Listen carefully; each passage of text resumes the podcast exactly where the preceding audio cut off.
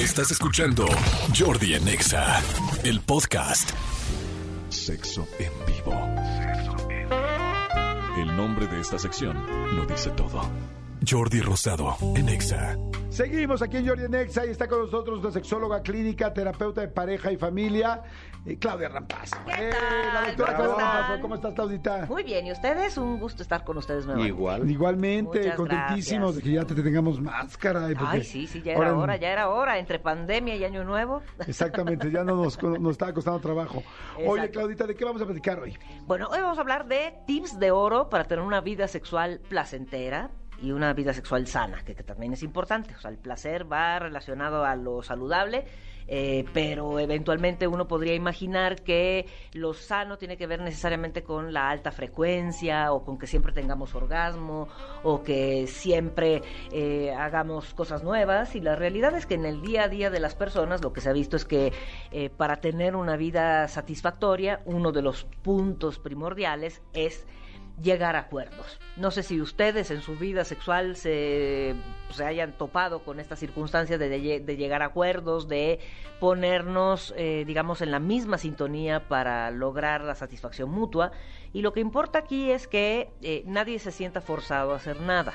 O sea, siempre y cuando experimentemos algo, pues finalmente sea, eh, digamos, con todo el cariño, con todo el respeto y con toda la delicadeza que implique, implique esa experimentación, ¿no? A modo de ejemplo, sexo anorectal. Supongamos que a uno de los dos no le agrada el sexo anorectal y al otro se le hace una muy buena idea practicarlo. Bueno, pues hay que hacerlo de la manera adecuada, con toda la higiene, con una lubricación suficiente, muy despacito, ¿no? Eh, sin generar malestar o dolor en la otra persona. Pero para llegar a eso necesitamos hablar, Claro. ¿no? Necesitamos llegar a arreglos, necesitamos llegar a acuerdos. Fíjate que hace poco una amiga me dijo algo que me, me pareció bien interesante. Decía, yo creo que el, que el estar en pareja, y hablando de la hablando de- en general, sería muy interesante cada año realmente revisar Claro. qué cosas nuevas quieres, qué cosas ya no te gustan, qué cosas tal. Hablaba en general, Claro. y, y- y incluyendo la sexualidad.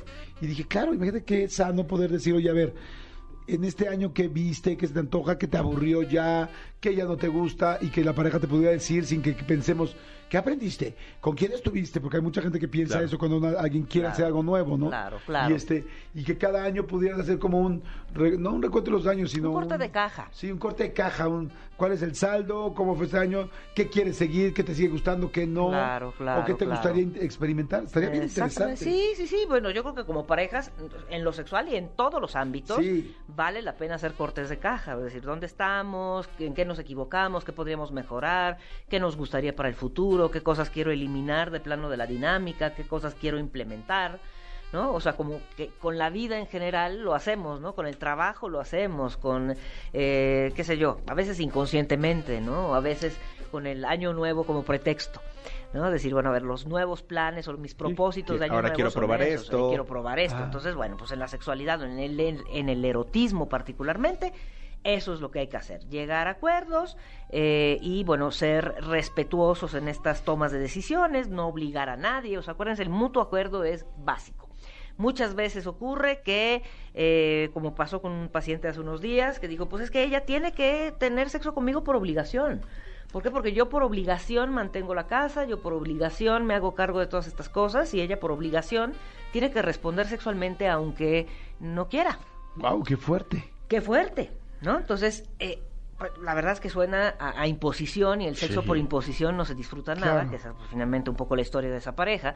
Entonces hay que llegar a acuerdos. O sea, una cosa es que tengamos responsabilidades en la relación y otra cosa es que nos sintamos obligados a cumplir con ciertas funciones fisiológicas como si se tratara de enciendo un switch, ¿no? Y eh, voy a funcionar. Entonces, bueno. Antes de llegar a un encuentro sexual, pues se necesita negociar Claro. cómo nos gusta el caminito, ¿no? Sabemos que las mujeres tardamos más en excitarnos, eh, necesitamos un poco más de juego previo que los varones. Los varones pueden estar listos con la pura mirada, con ver a su pareja desnuda, ya tienen erección y ya están listos, y las mujeres apenas nos vamos encarrerando. Entonces, llegar a acuerdos. Oye, ahorita lo que dijiste, pues evidentemente suena súper abrupto, ¿no? Y más como lo dijo esta persona.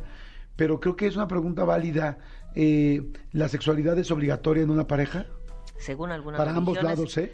Para, para ambos lados, o sea, no, no solo de un hombre hacia una mujer, sino hay muchas mujeres que dicen, es que este cuate ¿No? No, desde el sea, punto de vista científico, claro que no. desde el punto de vista religioso, para algunas religiones Y es hasta, obligatorio. y hasta legal. Hasta legal, fíjate que ahí sí no sé. Sé que hay, te puede, o sea, una causal de divorcio puede ser incompatibilidad sexual. Lo que sí sé es que ya no hay causales de divorcio. Ok. Ya, ya las eliminaron. Ok. Es decir, ah, bueno, no tenía buena erección, ya no es razón para divorciar. O sea, Ok, ya, ya no se utilizan las causales de Sí, ya divorcio. nada más dices me quiero divorciar y Por mientras la razón uno que se sea. quiere divorciar, te divorcia. Ok. Exactamente, sí, ya, ya no. Eh, anteriormente sí, ¿no? Es decir, bueno, es impotente, cosa que suena terrible, o ella no quiere tener sexo, ¿no? Es o él no tiene- frígida. es Es frígida. frígida, sí, qué cosa tan terrible, ¿no? Ya, ya no son causales de divorcio. Para algunas religiones sí, es una obligación, hasta donde tengo entendido. Como la judía, por ejemplo. Eh, efectivamente, Eh, no sé si otras, la verdad es que, pero bueno, pues el sexo en realidad, ¿cómo- ¿cómo, cómo obligas a alguien a divertirse? Es una cosa terrible, es un poco como la lectura, ¿no? O sea, si a alguien no le divierte leer, por Claro. ejemplo, bueno, esa es mi opinión, pues ¿cómo lo obligas a que se divierta? Claro. O sea, no, no hay manera. Entonces, pues el sexo eh, idealmente es una conexión no verbal con otra persona que nos puede eh, digamos, eh, aportar muchísimas cosas buenas a la vida, nos puede aportar mucho desahogo emocional y físico, una conexión impresionante con la otra persona. Entonces no podemos obligar a nadie a que disfrute algo que no está dispuesto a disfrutar. Si no está dispuesto a disfrutar, pues lo que hay que hacer más bien es investigar un poco qué es lo que está generando ese alejamiento hacia lo erótico. A lo mejor tiene un temperamento erótico muy tibio, ¿no? Porque bien sabemos, en el mundo hay personas, eh, diciéndolo de manera coloquial, muy cachondas, muy receptivas desde el punto de vista erótico, y hay personas, pues, bastante frías y alejadas de lo erótico. ¿Por qué? Porque así es su personalidad.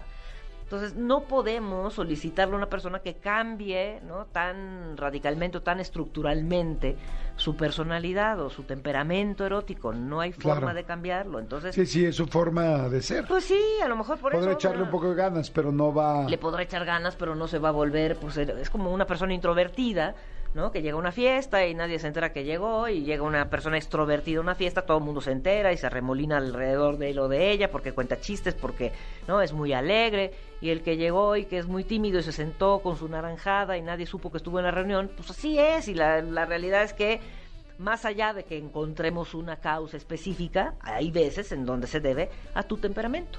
Y el temperamento erótico es así. Entonces hay personas más calientes y hay personas más frías y hay personas medianamente calientes y hay personas medianamente frías.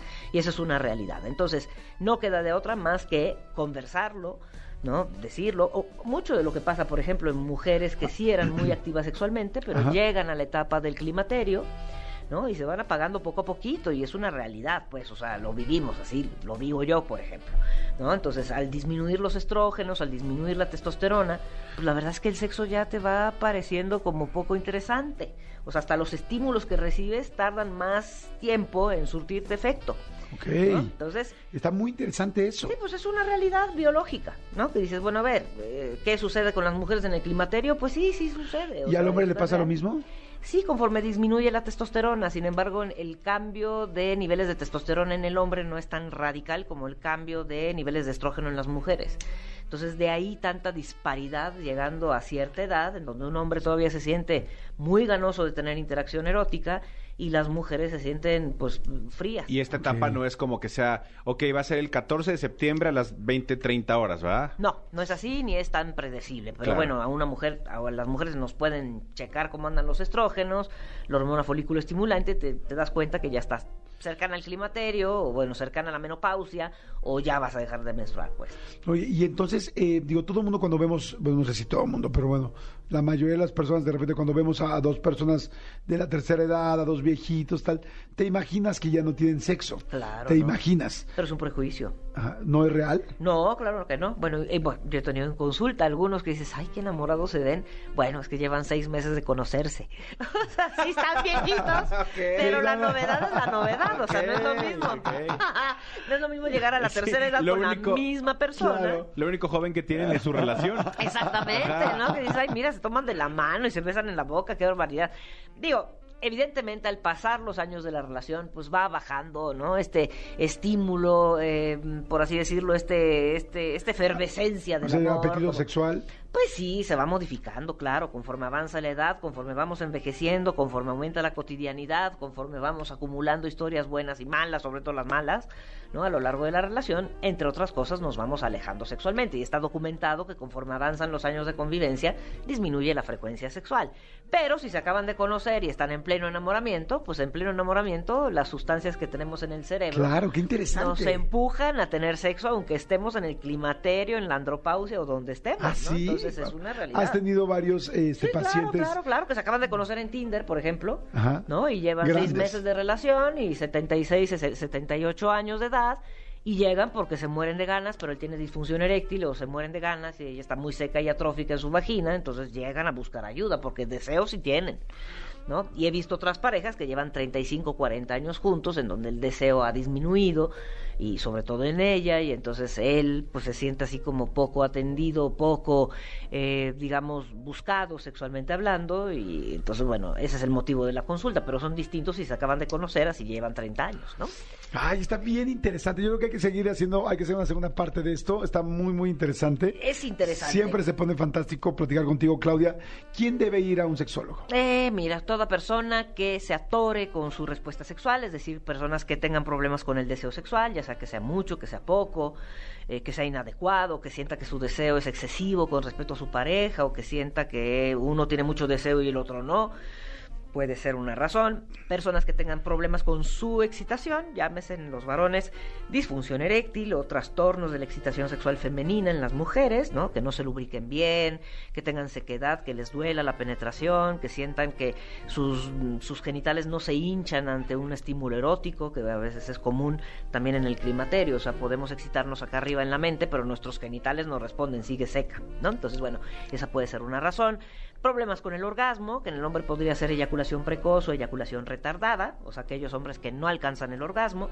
En el caso de las mujeres, muy pocas se quejan de que tengan el orgasmo muy rápido, más bien se quejan de que no lo alcanzan, ¿no? Y eso ocurre más o menos en el 20% de la población.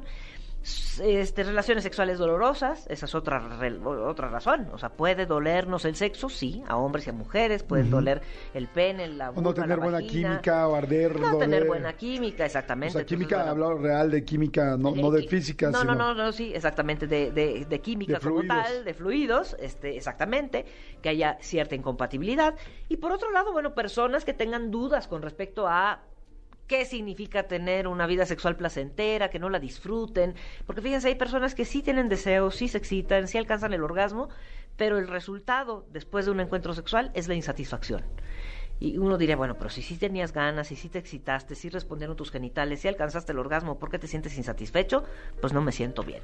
Y eso muy frecuentemente tiene que ver con los prejuicios, con la educación, con la culpa, ¿no? con la todos estos religión. aspectos, con la religión. Y entonces, bueno, hasta en esos aspectos nos metemos los sexólogos. Wow, está interesante. ¿Dónde te pueden contactar? Sí, claro que sí. En el teléfono 55 5203 1179. Repito, 55 5203 1179. Estoy en la Ciudad de México y en Twitter en arroba DRA Rampazzo con doble Z. Repito, arroba DRA Rampazzo con doble Z. En Instagram como la verdadera Claudia Rampazzo. Y bueno, pues por ahí me googlean y ahí me encuentran. Claudia Rampazzo, médico sexólogo. Muchas gracias, Claudita. Escúchanos en vivo de lunes a viernes a las 10 de la mañana en Exa FM 104.9.